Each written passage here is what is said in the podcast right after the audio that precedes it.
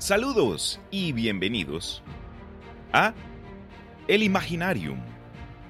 Yo soy Cristian Rusinque, su guía y anfitrión en este podcast, donde hablamos de cuentos, historia, cultura popular y otros temas que expandan la imaginación.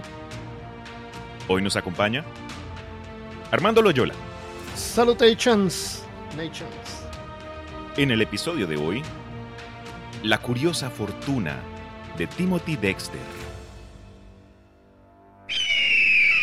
Muy pero muy buenos días, noches, tardes. Hoy les contaré un relato de un hombre cuyos contemporáneos llamaron grotesco e idiota, mientras que otros decían que era un genio, a un gran hombre. Por fortuna, tenemos con nosotros a nuestro querido Master Armando para darle sazón a la vaina. ¿Cómo estás, Armandation? Puro sazón, porque me dijiste que no investigara nada para que fuera sorpresa, así que también me voy a abstener de buscar cualquier cosa y estar mirando en internet, digamos, o abrir mi, eh, mi Wikipedia o en carta. En Me carta, parece. En carta 97. Cualquier cosa, pues ahí me puedes preguntar. Yo también puedo mandarte acá un enlace por el chat para que puedas ver. Ah, que lo que tú quieras. Tú, tú creaste esta experiencia. Muchas gracias, muchas gracias. Yo te la he hecho perder. Aprovechen entonces este momento y preparen una bebida, algo que picar, pónganse cómodos, o por lo menos pónganse audífonos y disimulen si es que están en el trabajo. Pero para iniciar, Armando, ayúdame con lo siguiente. Sin el uso de la interweb, ¿cómo definirías tú la coincidencia? Ah, cuando dos cosas ocurren y uno como que tiende a darle un, a- algo en común a las dos, como que están, se sienten como in- entrelazadas de alguna forma, porque nos encanta a nosotros como relacionar todo. Claro, los patrones. Claro, entonces eh, relacionamos una cosa con otra y, y es como, y, lo- y pensamos que es como improbable que ocurra. Algo, algo que se siente como improbable que ocurra y que ocurra. Eso, eso, eso es más simple. Busquemos acá entonces en Google. ¿Qué tal estaba? Dice una, una ocurrencia de eventos o circunstancias sin aparente conexión casual. Ah, estaba como bien lo que dije. ¿Sí? ¿Estás bien? Bueno, es la palabra coincidencia. Ah, fue una coinciden- una coincidencia. Entonces, aquí entramos a la cosa. Timothy Dexter, un hombre hoy recordado por sus escrituras. Laboratorio cuando chico. ¿No? Sí, también. Y conocido por sus escrituras y su forma de ser, fue alguien o que odiabas o admirabas. Ahora, para no adelantarme, hay que explicar un poco eh, su historia. Este hombre, Timothy Dexter, nació en la bahía de Massachusetts el 22 de enero de 1747 a una familia de bajos recursos. Aunque abandonó sus estudios a temprana edad, consiguió trabajo como agrícola a los 8 años. A los 16 se convirtió en un aprendiz de curtidor y en 1769 se casó con la viuda Elizabeth Frothingham, de 32 años. Frottingham. No. Esta señora había adquirido una buena fortuna y vivía cómodamente. Él, él la frotaba. La. La frotaba. Eh, ¿Cuál es la diferencia entre labor y trabajo? Labor es como que a lo que te dedicas, pero el trabajo es lo que te trae dinero, o no sé cómo es la, la cosa. ¿Tú qué opinas? ¿Qué crees? Ah, labor eh, son cosas que uno usa, que uno hace usando el músculo. Eh, como trabajar en la, labor, el labor, es como ir a trabajar en construcción, manejar un camión, descargar un camión, eso es labor. Eso es Eh, labor. trabajar sentado en un escritorio con aire acondicionado, eso es trabajo. Ok, ¿Tú, te- ¿tú cuántos años tenías cuando conseguiste tu primer trabajo, por casualidad? Ah, 18 porque esa es la eh, ma- mínim- mínima legalmente para trabajar. Ah, Digamos, mi primer trabajo oficial con contrato, Legal, sí, con- sí. Sí, a los Sí, 18. con documentos y... Sí, a los 18. Para Yo trabajé haciendo, yo, yo cortaba césped cuando estaba Eh. Pequeño, porque mi padrastro tenía ahí una compañía de, pues, de cortar pasto, ¿no? Entonces ahí se ganaba un poquito de plata. Aunque la verdad era más para ayudar a la familia que nada. Pero cuenta, cuenta como trabajo. Ah, sí, eso es labor. Ok, eso, es la, eso sería un, un ejemplo de labor. Bien hecho, Creo. señor. Está poniendo atenciones. Este man me cae bien. Entonces, después de su tiempo como aprendiz, Timothy abrió su propio negocio de peletería. Pero lamentablemente, la guerra pero lamentablemente la guerra revolucionaria lo afectaría económicamente dado que los Disculpa, ingleses disculpa, ah, inglés, era está en Inglaterra. Mm, mm, no, eh, acá en los Estados Unidos, cuando los Estados Unidos se liberó de Inglaterra, los ingleses cerraron los puertos de Boston por el rollo del Boston Tea Party, ¿no? Dexter, mientras tanto, continuó trabajando y buscó ansiosamente formas de mejorar su... Fuck. Déjame apago esta mierda que se me... ¿En qué es lo que trabajaba, dijiste? Él era un aprendiz de peletería Ah, de peletería, ya. sí. ya, y pudo abrir su propio negocio, aunque después de abrirlo comenzó esta guerra civil. No, no la guerra civil, la guerra de independencia. Yo sé un poco de peletería. Eh, cuando jugué eh, Skyrim. Y cuando jugaste World of Me Warcraft. manejo un poco. Claro, sí, también. Era peletero nivel 110, así que me ent- entiendo más o menos de qué se trata. Entonces, este señor Dexter, mientras... eh, Oh, oh, alguien va a tener que editar. Oh, no. Bueno, entonces, mientras eh, todo esto ocurría a su alrededor, él trató de mejorar su estatus social, especialmente ahora que se casó con la señora Elizabeth, tenía, estaba rodeado de gente de alto estatus eh, de Nueva Inglaterra.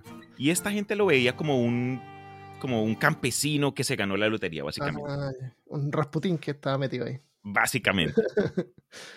En su forma de pensar, porque Timothy Dexter de nuevo era alguien algo curioso, dijo que tenía, tenía que hacer dos cosas. El primer paso, decidió él, era ocupar un cargo público.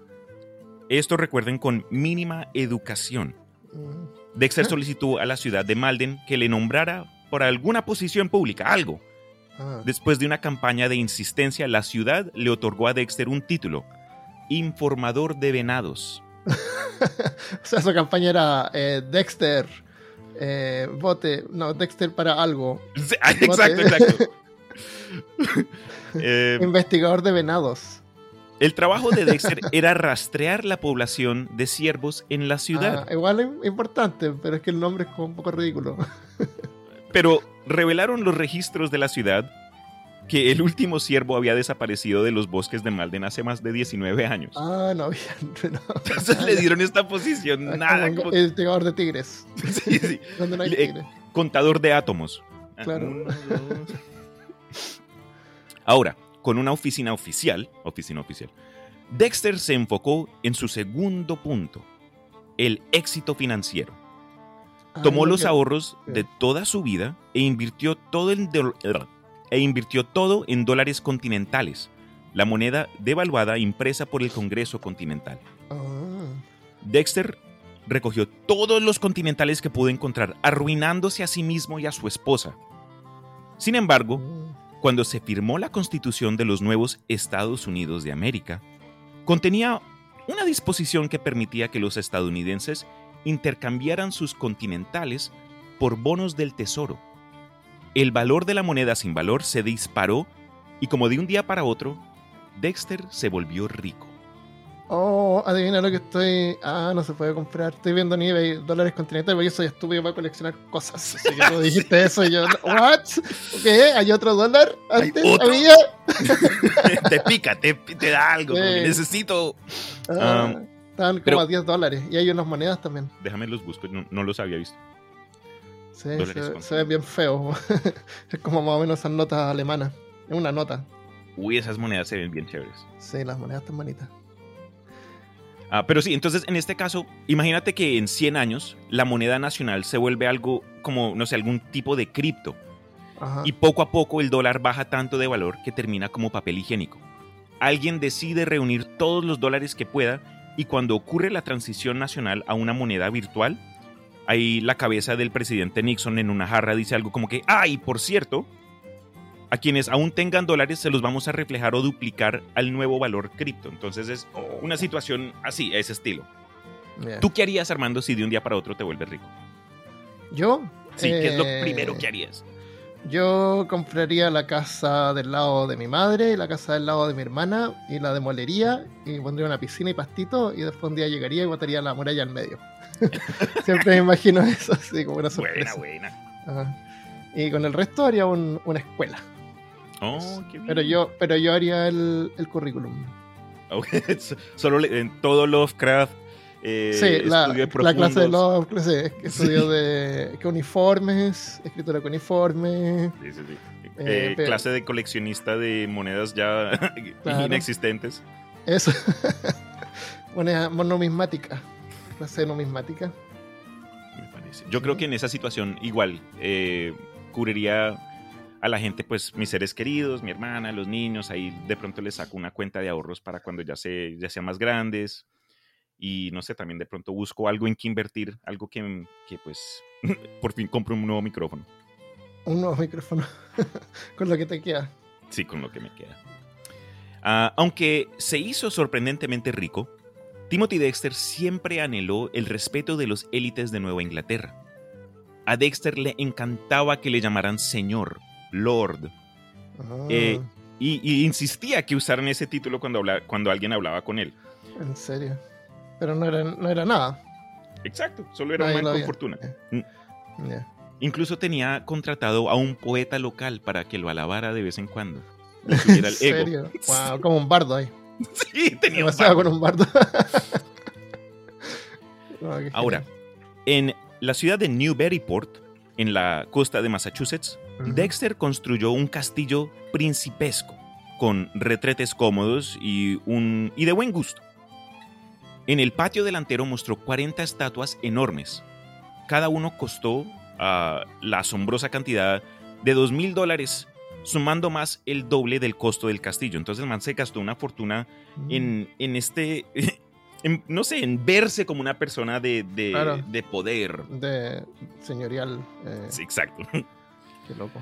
Estas estatuas de madera celebraban a los más grandes estadounidenses, incluyéndose a él mismo. De pie junto a Washington, Jefferson, Adams, la estatua de Dexter llevaba la siguiente, la siguiente inscripción. Soy el primero en Oriente, el primero en Occidente y el filósofo más grande del mundo occidental. Wow. ¿Y qué había escrito? ¿Había hecho algo? Aparte de Sí. contar venado. Contar venado. Aparte de contar el- un ningún venado. El, el resultado fue cero. Hoy estamos en cero Pero, lo- venados. pero los conté. Me lo, ima- me lo imagino a un man ahí del 1800 y pico ahí en una ciudad con un librito por las calles, una ciudad. Ese es un venado. Ah, no, un perro. Pero tienes una buena pregunta. ¿Qué hizo? Entonces él mismo se eh, dijo que descubrí que tuve mucha suerte en la especulación. Los especuladores me rodean como perros del infierno, dijo Dexter. Ah, me, me, me suena parecido a lo que estoy escuchando, así como alguien llamado Trump. que habla de esa manera. Básicamente, Ajá. Esos especuladores eran a menudo los rivales de Dexter, a quienes no les gustaba el millonario casi inalfabeto. Le dieron terribles consejos a Dexter con la esperanza de que el hombre destruyera su fortuna y se viera obligado a abandonar la ciudad de Newburyport, ahora donde estaba Oh, viviendo mira, después de que se casó. Newburyport, Newburyport es donde está basado eh, Ins- eh, Arkham o mm, alguna de las ciudades de Lovecraft parece. Algo así, man, la verdad. Es, toda esa sección de Nueva Inglaterra es como que Sí, bien... sí, todo igual. Son todos iguales. Sí. Pero ahora entonces, mira. Te voy a dar un par de ejemplos del tipo de consejos y parte de lo que me de lo que me urgió hacer este episodio. Entonces, un rival le dijo a Dexter que enviara calentadores de cama al Caribe. calentadores de cama al Caribe. Wow. Dexter siguió su consejo y compró 42 mil cacerolas. Luego las envió a las Indias Occidentales tropicales. Pero cuando no encontró demanda de calentadores de cama, Dexter aprovechó al máximo la situación y los comerció como cucharones de melaza. Y se Mm. vendieron a un precio más alto, Entonces el man terminó. Haciendo Terminó severa ganando. ganancia. Sí. En otra ocasión, un segundo rival convenció a Dexter de enviar carbón a la ciudad de Newcastle, la ciudad minera de carbón más grande de Gran Bretaña. Ya. Dexter estuvo de acuerdo y por alguna fucking giro del destino, cuando llegó el carbón, justo había una huelga de mineros. Entonces el carbón estaba... Oh, ¡Qué suerte! y otra vez más como que tri- duplicó sus ganancias. Wow. Um, de alguna razón, Dexter terminó acumulando gran cantidad de huesos de ballena. Ya. Eh, creo que por el consejo de algún rival o algo así. Seguramente. Estos van a valer mucho en el futuro. Dexter terminó vendiendo los huesos que fueron usados para los famosos corsés de huesos de ballena que estaban de moda en ese Ah, momento. Sí, sí, verdad. Y nuevamente, ahora, a- ahora el man eh, entró a, a la industria de- del fashion y se vuelve y se ganó. Ven, ven, te mando una foto de estos, de estos corsés de huesos de ballena porque son bien interesantes. Ah, qué bonitos son. Ese otro- también se puede, ese, ese se puede hacer como lámpara porque se ve como entrelazado. Oye, sí. Eh, me imagino las sombras que mostraría. Um, en otro ejemplo, cuando la ciudad de Newburyport se llenó de gatos callejeros, Dexter los recogió y los envió al Caribe, donde los dueños de las plantaciones los compraron para mantener limpios Oh, sus almacenes. Qué genial el tipo. Si bien fue ridiculizado, Dexter deja en claro el valor de arrinconar el mercado de bienes que otros no consideran valiosos, Mm, Y también-. La utilidad de hacerse el tonto. Claro. Sí, pues. A pesar de su buena fortuna, Porque, porque así si pierdes, como que eh, lo voy a venir. A pesar de su buena fortuna, su relación con su familia no es que haya sido muy sana, la verdad. Con frecuencia le decía a los visitantes de su casa que su esposa se había muerto, mientras Oh. ella estaba viva en otro, en otro cuarto del- de la mansión, o cuando estaba incluso al frente de ellos. Wow, qué chistoso. Para Y ella, decía, decía Dexter que, que la persona que veían al frente de ellos era solo el fantasma de su esposa. En serio. Entonces, Wow. siempre andaba diciendo que su Y ella le pegaba, en el- me imagino le pegaba así en el brazo. Sí, era algo. eh, por lo que encontré también el man era como algo violento y cuando comenzó a tomar se puso peor. Eh, en una ocasión, Dexter fingió su propia muerte para ver cómo reaccionaría la gente. Y unas eh, 3.000 personas asistieron al velario simulado de Dexter, pero cuando él vio que la- su esposa no estaba llorando mucho, como que reveló la farsa Ah, y le comenzó a pegar a la pobre. oh, wow. O sea, as- hasta su esposa le dijo que él había muerto. Sí, a todos. Qué terrible. ¿Qué ego? El ego de una persona como que para eso. querer ver eh, esta, esta... Qué tan importante es después de la muerte. A los 50 años, Dexter escribió el libro A Pickle for the Knowing Ones. Un... ¿Cómo se dice pickle en español? Un, Pepinillo. una cosa verde, sí. Una cosa, una verde. cosa verde. Una cosa verde para los que saben. Eso. Ah. En este libro, él se quejaba de los políticos, la iglesia y su esposa.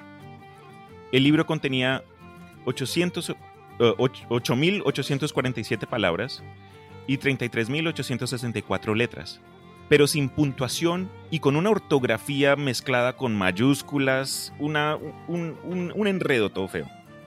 La primera edición fue autopublicada en Salem, eh, en Massachusetts de 1802 y Dexter inicialmente lo distribuyó de forma gratuita, pero se hizo popular y se reimprimió ocho veces.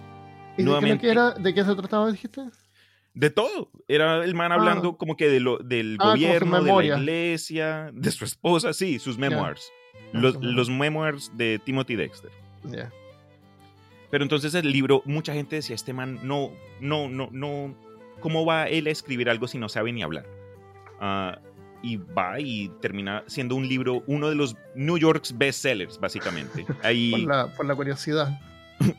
en, una, en la segunda edición del libro, Dexter respondió a las quejas sobre la falta de puntuación del libro, agregando una página extra de 11 líneas de signos de puntuación con las instrucciones de que si, si les gustaba que la gente leyendo pudiera sacar de la página con puntuaciones y ponerlas en el libro regular. Entonces el man es el troll, el man fue un troll. Oye, acá encontré el libro. 1848, 160 dólares. 160 llama- dólares. Se llama eh, La vida de Lord Timothy Dexter. Mira, te voy a mandar acá un ejemplo en chat, si quieres leerlo. Está, es que mira, traducido en español, la verdad, da poca gracia porque él... Pero quiero que veas la forma que escribía este man. I want to make my enemy green in time.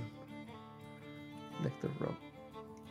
Lick, chupa, lame un gato o sobre una, un pudín caliente.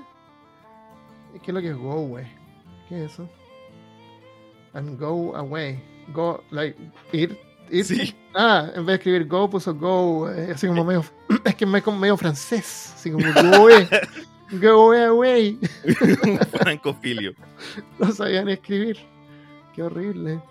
And hang three heads. Down. Ah, en vez de down con W puso down, como una dona. like a dog con doble con dos ye. Bean after chip green. Qué horrible. Sí, yo no sé cómo la gente pudo leerlo. El 4 de julio de 1793, Timothy Dexter participó en un discurso en Boston para celebrar la nueva nación, pero el excéntrico millonario decidió hablar en francés, a pesar de que poco hablaba francés. Algo que se le notó durante el discurso, dado a que Dexter le deseó a su audiencia buen vino, buena piedad y buena reproducción. Lord Dexter fue uno de los primeros excéntricos famosos de los Estados Unidos. Sin embargo, en los anales de la historia ha sido olvidado en gran medida. Esta, en mi opinión, es una tragedia. Aunque constantemente anhelaba ser aceptado, Lord Dexter se negó a comprometer sus extrañas formas de ser. Entonces él siempre fue, siempre fue sí mismo. Eso fue lo que también me atrajo al cuento. El man se respetaba lo suficiente como que para saber lo que, lo- a lo que era bueno, a lo que era malo. Pero, men, entonces, eso fue la verdad. Esa fue la historia del Timothy Dexter, en parte. Corto. Eso es, eso Sí. es todo. Sí, Ah. todo. Sé que estamos empezando. Pero como. Por fin me estabas poniendo, me estabas entusiasmando con la historia. Se está poniendo bueno. Ya, pero el libro de él tiene más páginas. Qué buena. ¿Cómo definirías tú la, la, ah, la suerte? Eh, eh, Es un factor súper importante, pues, o sea, estadísticamente la gente exitosa se sabe que la suerte es un factor que influye en su éxito. A a cualquier persona que tenga éxito en cualquier cosa, la suerte es parte de eso. Déjame yo. Nadie, nadie llega lejos sin suerte. Súper importante. Y algo que está fuera de nuestro control. Así que yo creo que lo mejor que uno puede hacer es como que exponerse a tener eh, oportunidades. Sí, mantener una mente abierta. Claro, y si se te presenta una oportunidad. Por ejemplo, el otro día vi esa película de Yes Man con eh, Jim Carrey. ¿Te acuerdas Ah, de sí, esa sí, sí. película? Sí, bueno. Ya, pues la, la vi. Y al día siguiente fui a una reunión familiar. Y yo me acuerdo que un amigo de mi suegro me había, la esposa me había dicho que su hijo, es súper rebuscado, pero me había dicho como que su hijo eh, tenía trabajo para mí, pero no me dijo como qué tipo de trabajo y tampoco me conocen mucho, entonces no sé qué será. Ok. A lo mejor es labor. Entonces el otro día le dije, eh, bueno, él sabe que a mí me gustan estos árboles de banana. Entonces me dijo que él tenía como cinco árboles de banana que los iba a tirar, así que si los quería los podemos ir a buscar. Y así hablábamos sobre el trabajo. Ok. Entonces a mí me dio una, una, no quería ir porque era como tarde, estaba cansado y fue después de haber trabajado. Pero dije ya, sí, sí. Dije sí, porque dije si me pongo a esta oportunidad. Ok. Pero al final no fue igual. No fui. Es que, es que mi suegro se fue del- de la reunión a buscar unos neumáticos para camión y yo no sabía que él iba a volver, entonces suponía que yo lo tenía que esperar. Y dije, a volver súper tarde, yo ya me quiero ir. Así que lo llamé y le dije, dejémoslo para la otra semana. Me dijo, ah, ya bueno, ya ahí justo llegó. Pero ya había botado la- la pelota y perdí esa oportunidad, ¿viste? Sí, sí, sí. ¿Quién sabe cómo la, la vida cambia si uno se expone a, esta, a estas oportunidades?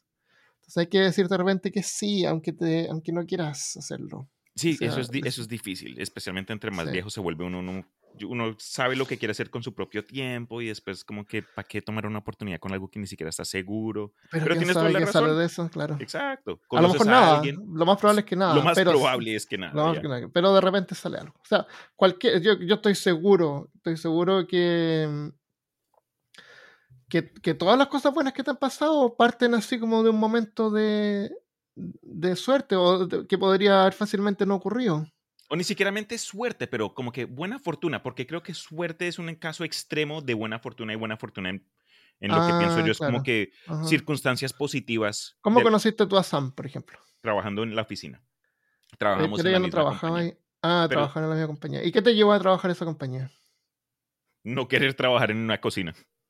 Pero, pero fue así como un random matante, mandaste 10 currículum y te, te cayó ese. Aunque sí, ok, lo Hay, que sí hay un diría es que, momento, estoy tratando de buscar el momento así de que tú pudiste haber no trabajado claro, ahí, por ejemplo. hubiesen, ocurrieron varias cosas que, ¿sabes? Pude, pude haber de pronto trabajado en, en Apple, en alguna otra compañía. Ese fue mi primer trabajo. La, de, la hubieras de conocido después, porque ella también trabajaba ahí. Bueno, son empresas gigantes. No, pero la, la compañía en la que Ah. trabajé cuando conocí a Samantha, eh, la forma que los encontré a ellos fue que yo tenía clases en la universidad acá local, ACC, y un, día, un día estuvo un profesor y al terminar la clase dijo, ah, por casualidad hay como que un- un- una feria de trabajos en la, en la Esa- cafetería. ese es el momento, Y mira. yo fui y tú vi- fuiste, y pudiste no haber ido. Pudiste haber- Correcto. Me Ay, pude qué haber ido a la casa directamente después de clase o a Claro, comer, no sé, cualquier Claro, cosa. Pero fuiste. Sí, cosa distinta. Mira, acá busqué la definición de suerte y dice, el éxito o el fracaso aparentemente se producen por casualidad y no por las propias acciones. Oye, ¿qué definición es esta? ¿Qué fuck? Yo, pero también hay que tener en cuenta que uno se acuerda, se acuerda más de cosas que son más significativas. Yo, por ejemplo, he ido a un par de ferias de trabajo y no he encontrado ningún trabajo, no me ha gustado nada. Ok, acá O sea, mejor pasó- definición. no pasó nada ahí. La suerte es el fenómeno y la creencia que define las experiencias de eventos improbables, especialmente los improbables positivos o negativos. Creo que también cae a lo que habías mencionado al principio cuando te Claro. pregunté acerca de lo que, cómo definirías tu eh, coincidencia. Es como una Entonces, coincidencia que positiva, resulta positiva para ti al final.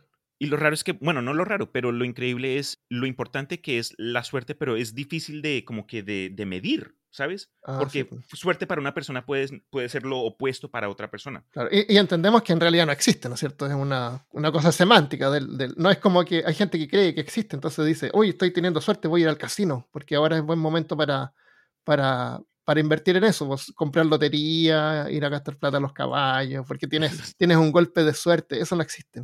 Pero hay, hay gente, ¿tú al- en alguna vez te ha ocurrido, te has sentido o alguien te ha dicho a ti, me siento como que he, he tenido mucha suerte últimamente? Sí, eh, lo único que pienso es que estadísticamente uno generalmente no tiene tanta suerte, porque si tuviera todo el tiempo no se llamaría suerte. Eh, entonces lo más probable es que no continúe. Te puedo dar un ejemplo Mm. de, de, ah, de esta sensación. Mira, yo acá en, la- en el trabajo que tengo actualmente, antes del, en, en las épocas pre-COVID, eh, teníamos reuniones y eventos. Y una vez hubo un concurso de, yo no sé qué vaina, eh, pero estaban rifando una de estas tarjetas de, de una montura del juego World of Warcraft que, es, que, que solo hay como 10, yo no sé qué vainas, Ajá. y se pueden vender por una gran cantidad de dinero en línea, especialmente en sitios web chinos, que, donde se, ellos aman el juego. Ajá. Am, y yo en me- eBay, en eBay. en eBay. Que China está desconectado, es otro servidor. Y, y está hablando de la montura, seguramente el, el, el oso, El oso. blanco. El oso blanco el oso con de nieve. un Murloc. Sí, es una montura toda fea, Es- especialmente porque fue un diseño de hace ya de, de más la de 10 segunda años. BlizzCon. De la segunda Ah, BlizzCon. no sé, esa Sí. parte no la sabía. Sí, La, primera, la primera es Mini Tirael. Y el segundo fue el oso. El oso. Sí. Eh, Bueno, entonces yo fui a esta, re- a esta reunión eh, y no te miento, sentía en mi interior, sentía que yo iba a ganar algo. Te lo juro. Ah, ¿En serio? Y hicieron una rifa de, ah, pues acá un, un- un gorro, ah, un- una caja de edición especial de otro, de Diablo, eh, rifaron un par de pantalones, whatever. Pero el premio mayor era este, este oso, esta montura. Ajá. Y estaban sacando nombres de como que de un jarrón. Y cuando hicieron eh, la mezcla, ya el drum roll, trrr, y el ganador del premio mayor es, me paré antes de que dijeran mi nombre, man ¿En serio? y dijeron mi nombre. Como que ya estaba en trayectoria. Fue algo, Ah. fue, se sentía mecánico. Esa fue una experiencia hasta casi out of body. Como que Ajá. no estaba yo, pero no sé, man. Era, eh, fue todo raro, bro. Fue todo raro. Mm, qué extraño. Y podría ser de que tú te acuerdas de eso porque ganaste. No. No, yo entré a la situación sabiendo que yo iba a ganar algo, pero Ah, y no, no me ha pasado otra vez. Esa es la única vez que he Ya. sentido esta sensación de Ah, ah, lucky streak o yo no sé. ya. Pero, el sentido arácnido de la suerte. El sentido, el sentido pero de la tienes suerte. toda la razón. Hubiese aprovechado la situación e ido a, a, no sé, a comprar eh, una eh, la lotería. No, pues porque fue no sé. coincidencia nomás. No, no quiere decir que iba a tener más suerte. ¿Quién sabe? Pero ahora no sé, porque no tuve la, no, no, no Esa es una coincidencia. po. Esa fue una coincidencia. Uh, ¿Y sabes lo que es serendipity? Es una de mis palabras favoritas en inglés. cuéntanos. Serendipity. ¿No sabes lo que es eso? Pero ¿cuál es la definición? Es una, o también una coincidencia, pero eh, como con, con fines. eh, es como suerte, pero no es como, oh, me gané la lotería. Es como que algo bueno pasó, de- resultó de esto. Fue una serendipity. Por serendipity eh, encontré esto. Por suerte. Y traducida al español, ¿sabes cómo se define? ¿O cuál es la palabra? Casualidad. ¿En serio? Ay, qué fome. Sí, qué Qué fome. horrible. Sí, la bro. ocurrencia y development. A ver, es que está en inglés esta cuestión. Ah, estamos, estamos, esto va en el podcast, todo esto. Todo Estamos esto. rellenando el jugo que estamos dando. La, Exacto. la ocurrencia y desarrollo de eventos por casualidad en forma feliz o beneficiosa. ¿Y cómo dijiste que se traduce en español? Casualidad. Me quedo, con, me quedo con serendipidad. Serendi- Perfecto. Acá, se, acá estamos creando un nuevo lenguaje y todo. ¿Cuál Claro. es la diferencia entre la suerte y la, y la casualidad? Oh, ok, mira. La diferencia entre suerte y azar radica en que la suerte es particular y el azar es universal. La suerte es Ah. generalmente subjetiva mientras que el azar es objetivo. La buena Ya. o mala suerte es específicamente de una persona. En Ah. cambio, el azar es la, la constatación de que las circunstancias de la vida son aleatorias. Ok. Entonces sería ah, como que para darle un ejemplo, eh, la suerte puede ser tú, Armando, sales de la casa hoy y un águila bota una billetera que había encontrado y en la Mm. billetera no hay nada que diga de quién es, entonces no sabes la persona, pero está lleno de billetes de fucking mil, yo no sé. Oh, Pero, Esa es buena suerte, ¿no? exacto, la casualidad más universal, no sé, sería de pronto el hecho de que, ok, recoges la billetera llena de plata y sales a depositarla al banco y convenientemente las, carretera- las carreteras están vacías, como que no te da tráfico. Eso Claro. cre- creo que sería un ejemplo de serendipidad, de casualidad, Claro. como que es, uni- es más como general, no es específicamente suerte para ti, porque otras personas, las do- dos otras, otras personas en la carretera en ese ejemplo también dicen, ah, mira, Y quién sabe cuántas veces tú tienes suerte, pero no sabes. No, sab- no supiste que tuviste suerte porque es- en vez de irte por acá, te fuiste por allá. Pero quién sabe si te hubieras ido por acá, te hubieras encontrado en un taco, hubieras tenido un accidente. Pero Buen nunca supiste. Eso es algo que no me gusta pensar, entonces lo menciono para crear contenido. Es las veces que pudimos habernos muerto que no nos Ah, morimos. también. Eso también lo valoro cuando uno casi tiene un choque, como que se olvida rápidamente, pero no hay que olvidarse tan rápido. La vida pudo haber cambiado ahí. Claro. O ni siquiera mente- necesariamente muerte, pero un- una herida, terminas en el hospital, y también el cuidado médico no es que sea lo más barato, especialmente acá en los Estados Unidos. Pero ese es un ejemplo de un- una situación donde te salvaste y lo reconociste. Pero imagínate las situaciones donde te salvas, pero ni siquiera sabes. Sales de una habitación, y ju- justo después de que sales, de pronto, no sé, donde estabas parado, se abre un- un- un- una línea de gas y ahora tú hubieses podido morir, pero no- ni lo piensas, no regresas, no, supiste, sabes. claro. Mira, encontré una cosa interesante sobre el término serendipit, serendipity. Fue ¿Te refieres al acuñado, término casualidad? Perdón. pero es no, porque esta es una palabra inventada. Fue acuñado por Horace Walpole en 1754, sugerido por los tres príncipe- príncipes de Serendip. El título de un cuento de hadas en que los héroes siempre estaban haciendo descubrimientos por accidente y sagacidad de cosas que no estaban buscando. O sea, es como el personaje Ah. Dexter que dijiste. Ese cuento, voy a buscarlo. Se llama Los, príncip- los tres príncipes de Serendip. Ahí, esa tarea. Tres. The Three Princes of Serendip. Ahí viene la serendipidad. Entonces está bien, se puede decir serendipidad. Este, esta conversación acerca, pues, la suerte, ¿tú, ¿tú crees, bueno, ya identificamos que este concepto no es algo que se pueda, eh, pues, que se pueda eh, definir en el sentido de, de, cálculo físico. Es como que algo que podemos entender más en concepto.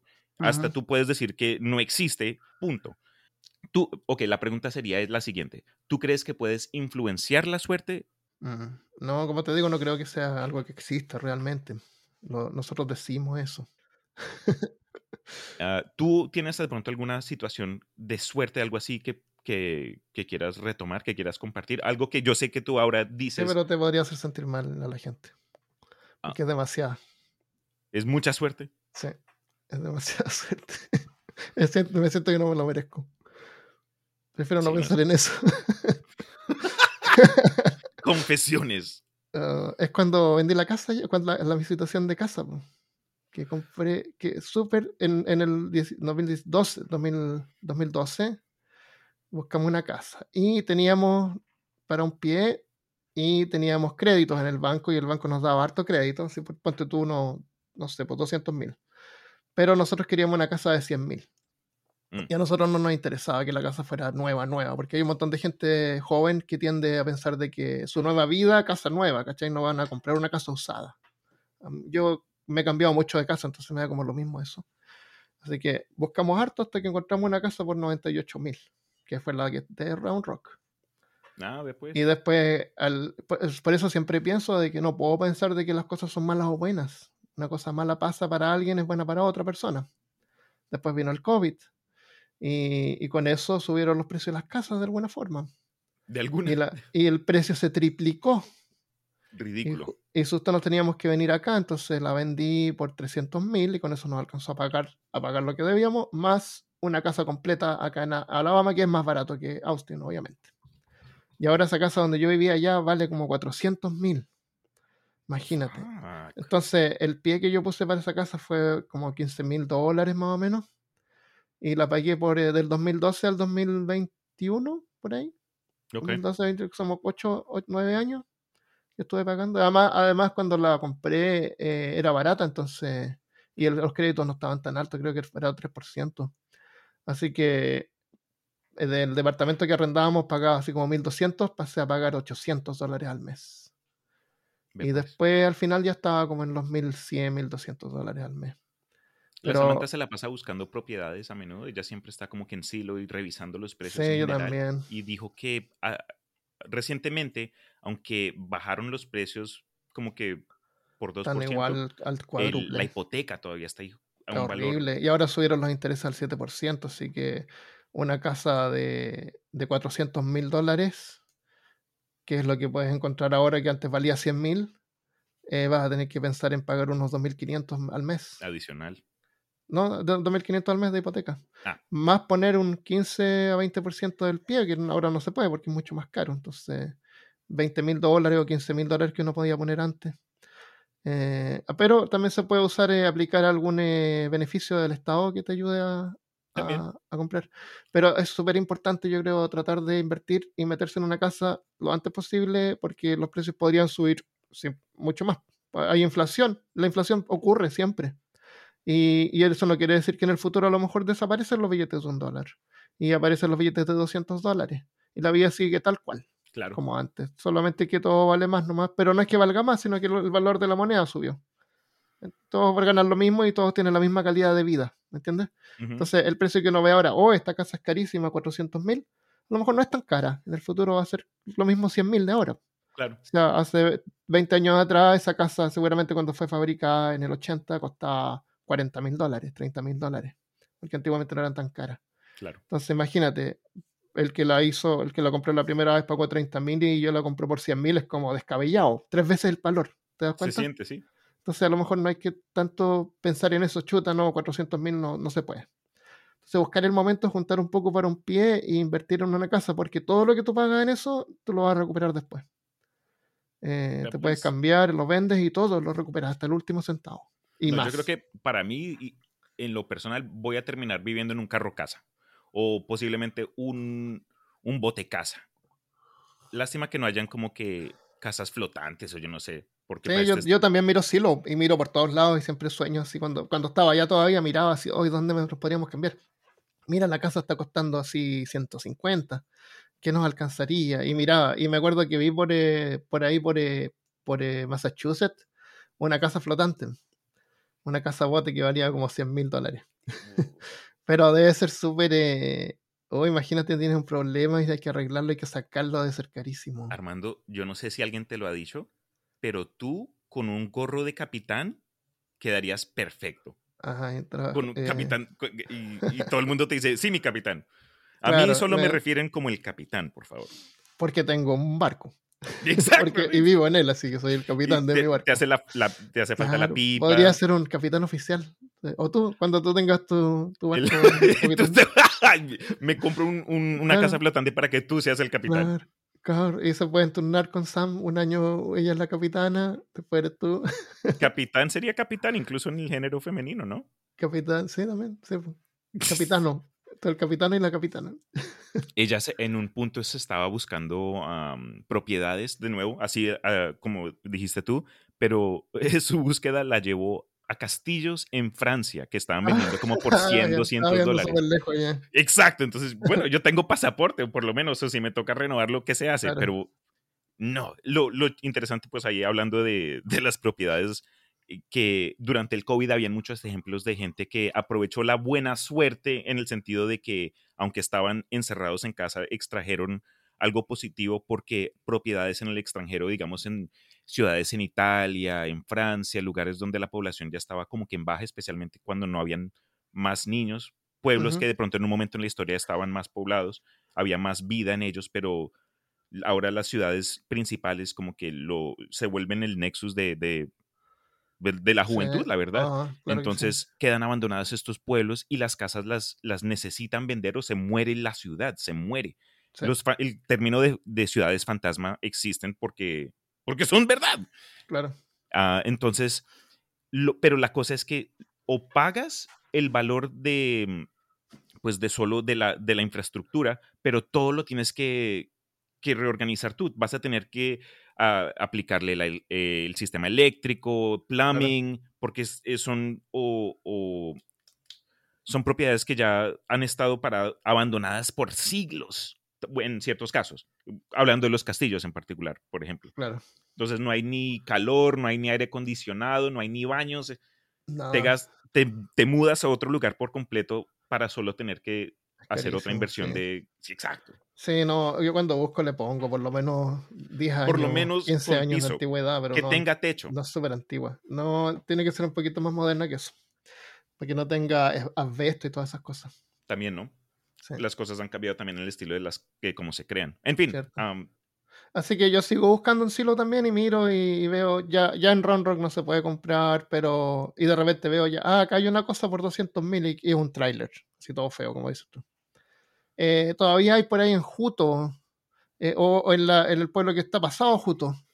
tú y Juto. llama- ¿Te gustó eh, Juto, no? Es que Juto está hacia, el- hacia la costa. No, no me gusta Juto, me carga Juto. Pero los hipopótamos te gustaron. Claro, es lo único bueno que tiene. Es todo plano y feo, pero por allá todavía se podría conseguir algo por unos 100 mil y son casas así más o menos modernas y te queda así como una media hora del trabajo.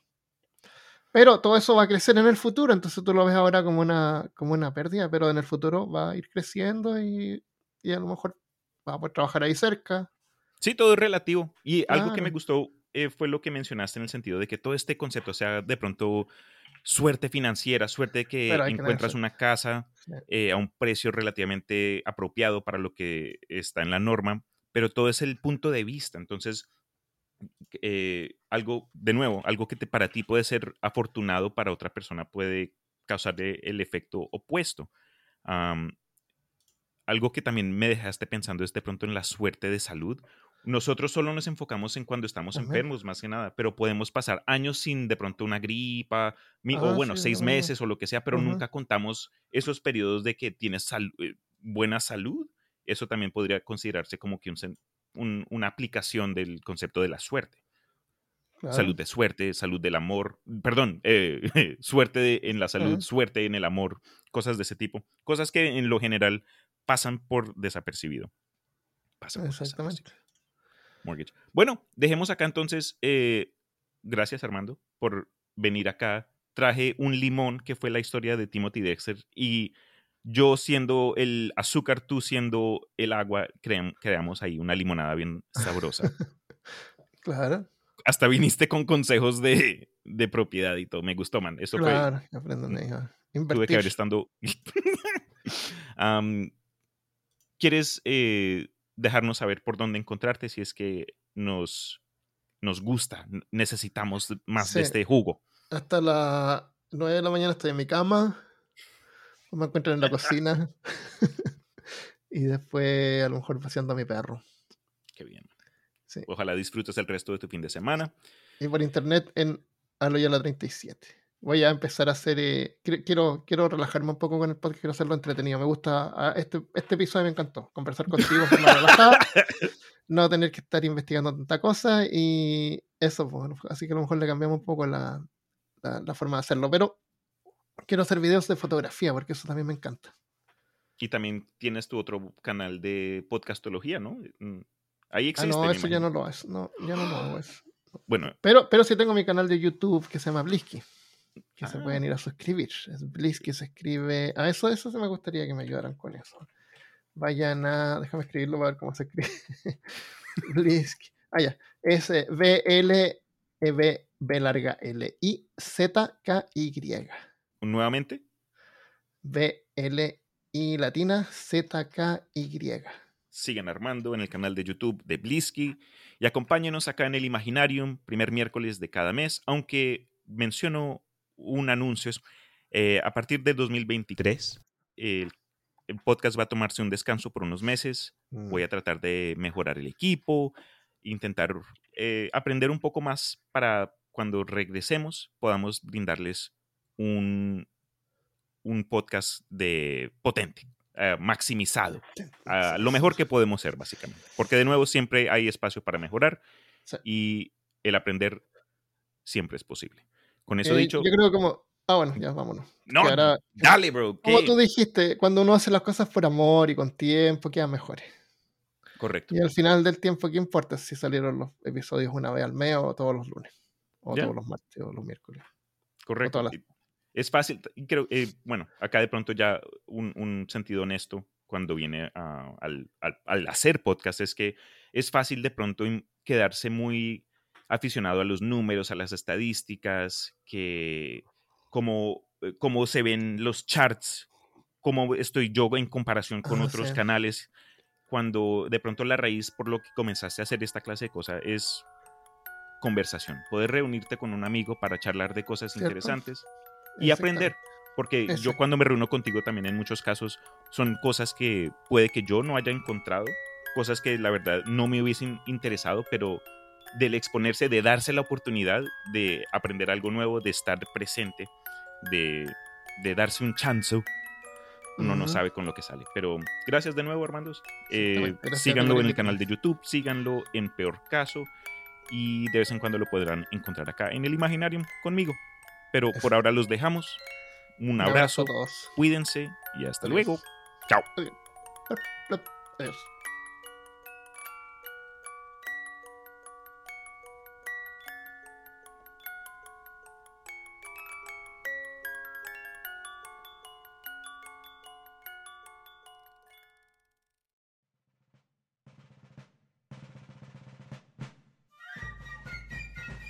For the Mr. Printer, the knowing ones complain of my book.